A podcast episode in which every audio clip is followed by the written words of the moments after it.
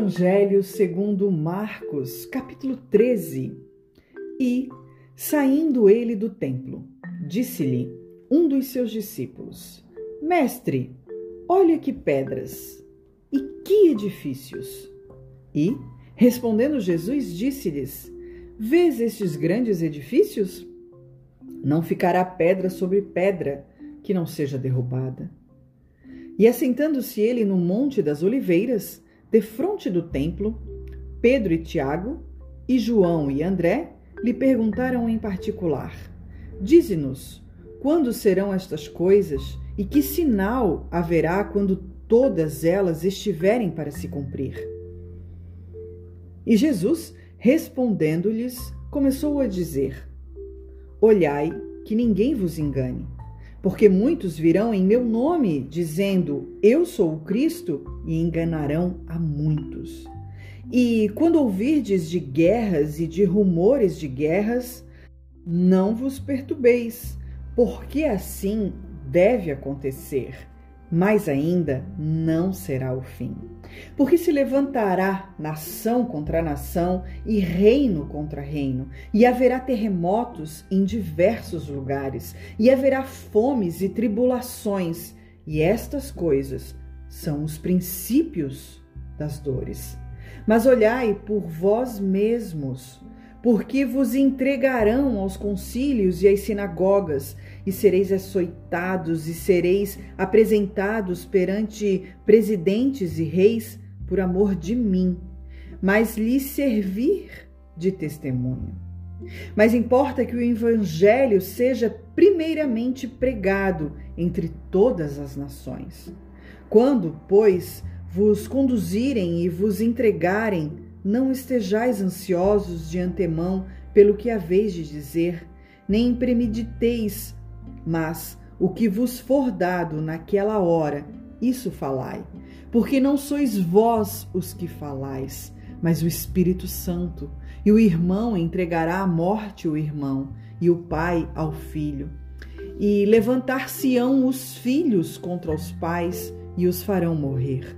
E sereis odiados por todos por causa do meu nome.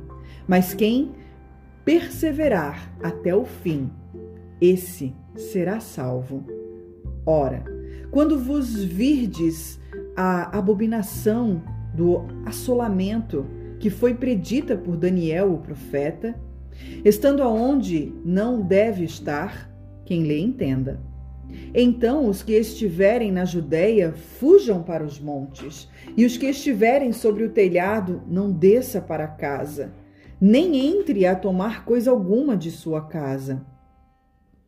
E o que estiver no campo não volte atrás para tomar as suas vestes. Mas ai das grávidas e das que criarem naqueles dias. Orai, pois, para que a vossa fuga não suceda no inverno, porque naqueles dias haverá uma aflição tal qual nunca houve desde o princípio da criação que Deus criou até agora, nem jamais haverá. E se o Senhor não abreviasse aqueles dias, nenhuma carne se salvaria. Mas por causa dos eleitos que escolheu, abreviou aqueles dias.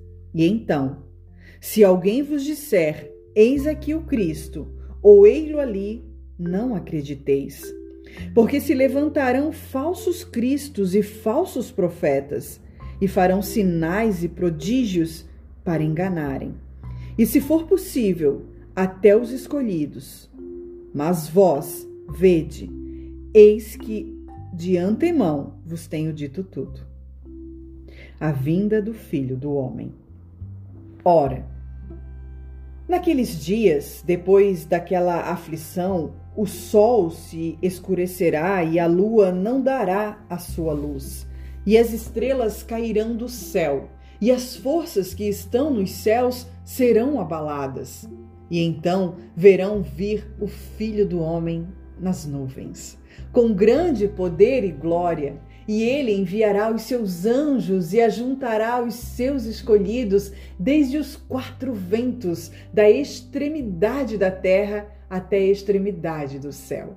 Aprendei, pois, a parábola da figueira. quando já o seu ramo se torna tenro e brota folhas, bem sabeis que já está próximo o verão. Assim também vós, quando virdes sucederem estas coisas, sabeis que já está perto, as portas. Na verdade, vos digo que não passará esta geração sem que todas essas coisas aconteçam. Passará o céu e a terra, mas as minhas palavras não passarão. Exortação à vigilância. Mas naquele dia e hora ninguém sabe, nem os anjos que estão nos céus, nem o filho, senão o Pai. Olhai, vigiai e orai porque não sabeis quando será o tempo. É como um homem que, partindo para fora da terra, deixou a sua casa e deu autoridade aos seus servos, e a cada um a sua obra, e mandou ao porteiro que vigiasse. Vigiai, pois, porque não sabeis quando virá o Senhor da casa, se à tarde, se à meia-noite, se ao cantar do galo, se pela manhã para que, vindo de improviso, não vos ache dormindo. E as coisas que vos digo, digo-as a todos. Vigiai.